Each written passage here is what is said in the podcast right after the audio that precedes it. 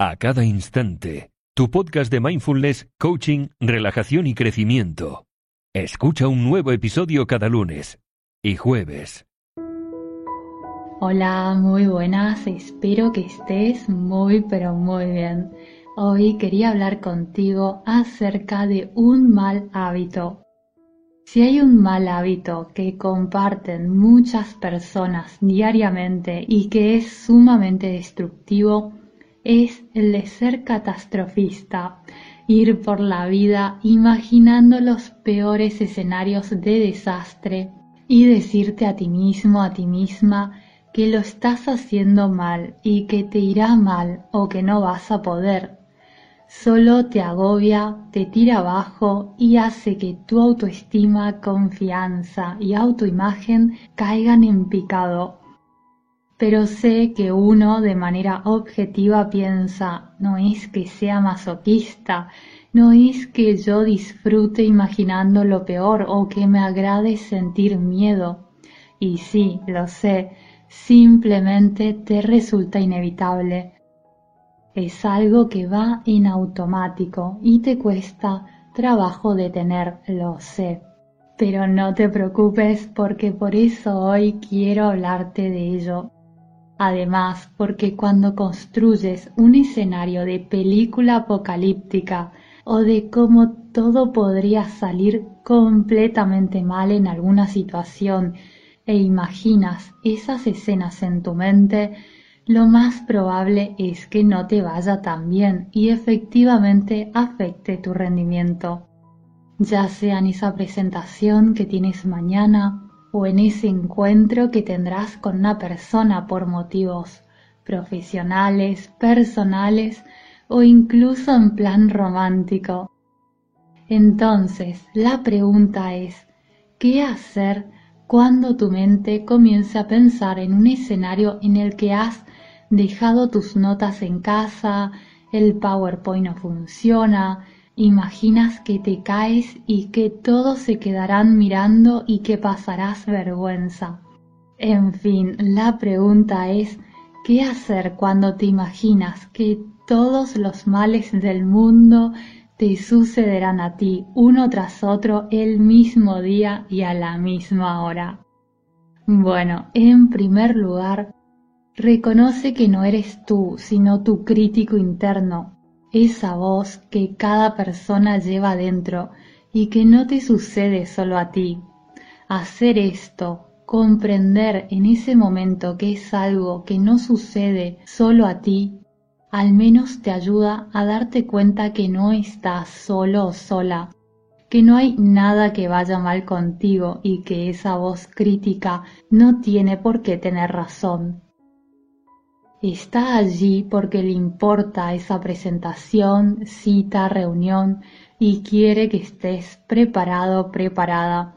Y es por eso que tu mente comienza a decirte esas cosas.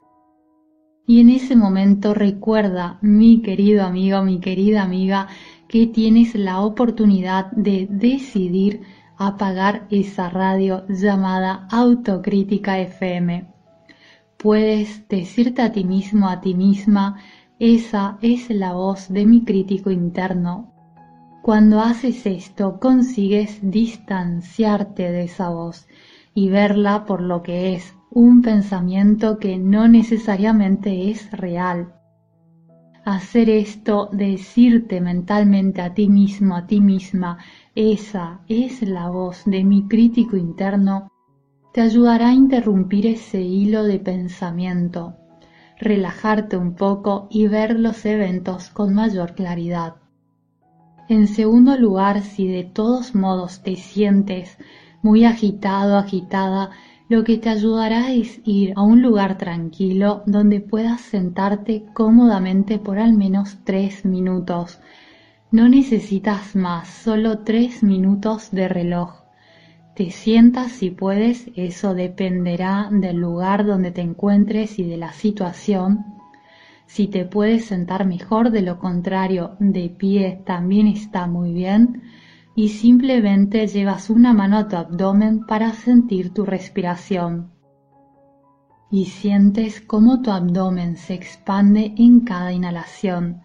Recuerda que es el abdomen el que tiene que expandirse y no el pecho. Si cuando respiras es tu pecho el que se expande, entonces terminarás aún más agitado agitada. Recuerda respirar siempre con el abdomen cuando buscas relajarte y hacer esto por al menos tres minutos. Si lo haces, verás cómo calmará tu cuerpo, lo cual ayudará a tu mente a volver al momento presente en lugar de perderse en imágenes apocalípticas. También algo que podría ayudarte, sobre todo si más que nada necesitas confianza en ese momento, es llevar tus brazos detrás de la cabeza por unos minutos. ¿Sabes esa postura que a veces adoptan algunas personas que hasta puede resultar un poco soberbia cuando cruzan las manos detrás de la cabeza en plan yo soy el jefe o la jefa aquí y que a veces hasta ponen los pies por encima de una mesa con las manos detrás de la cabeza como diciendo yo mando.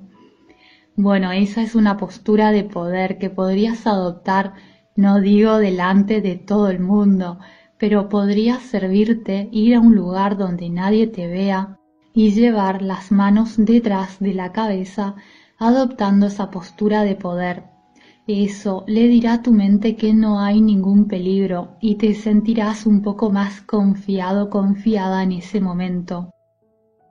Por supuesto, lo ideal es trabajar en profundidad en tu confianza, en tu autoestima, en tu autoimagen y demás, yo aquí te estoy dando consejos en caso que esta misma noche tengas una cita o una reunión en dos o tres horas y necesites algo rápido como un consejo flash y ya luego mañana con más calma vas trabajando en tu desarrollo personal y siguiendo con otros episodios del podcast.